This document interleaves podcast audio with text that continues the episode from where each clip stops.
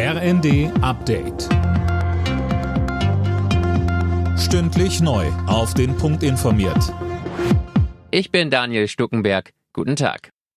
Rishi Sunak ist neuer britischer Regierungschef. Am Mittag wurde der 42-Jährige von König Charles zum Premierminister ernannt. In seiner Antrittsrede kündigte er an, die Wirtschaft des Landes zu stabilisieren. Das bedeutet auch schwierige Entscheidungen. Cyberangriffe auf deutsche Server haben mit dem Beginn des russischen Angriffskrieges auf die Ukraine zugenommen.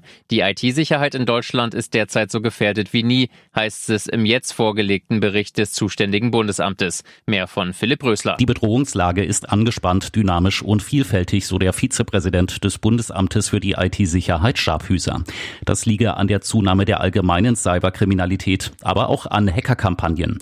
Als Beispiel nannte er den Ausfall der Fernwartung von Windkraftanlagen Anlagen in Deutschland im Frühjahr. Eine gezielte und koordinierte Attacke auf deutsche Ziele habe es bisher aber nicht gegeben, sagte BSI-Vize Scharphüser weiter. Der geplante Einstieg des chinesischen Staatskonzerns Costco bei einem Containerterminal im Hamburger Hafen sorgt weiterhin für Streit innerhalb der Bundesregierung. Inzwischen ist zwar von einem Kompromiss die Rede, aber aus den Ministerien gibt es weiter Kritik, Sönke Röhling. Ja, insgesamt haben sechs Ministerien mit dem Deal zu tun und alle sind sich einig, dass man das lieber sein lassen sollte. Auch die Kompromisslösung, die immerhin eine strategische Beteiligung der Chinesen verhindert, wird nur als Notlösung gesehen.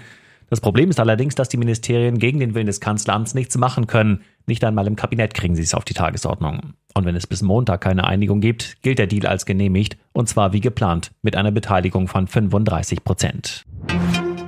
Adidas hat mit sofortiger Wirkung die Zusammenarbeit mit US-Rapper Kanye West beendet. Grund seien seine antisemitischen Äußerungen. Die Produktion der Marke Yeezy werde eingestellt und die Zahlungen an den Musiker gestoppt, kündigte der Konzern heute an. Alle Nachrichten auf rnd.de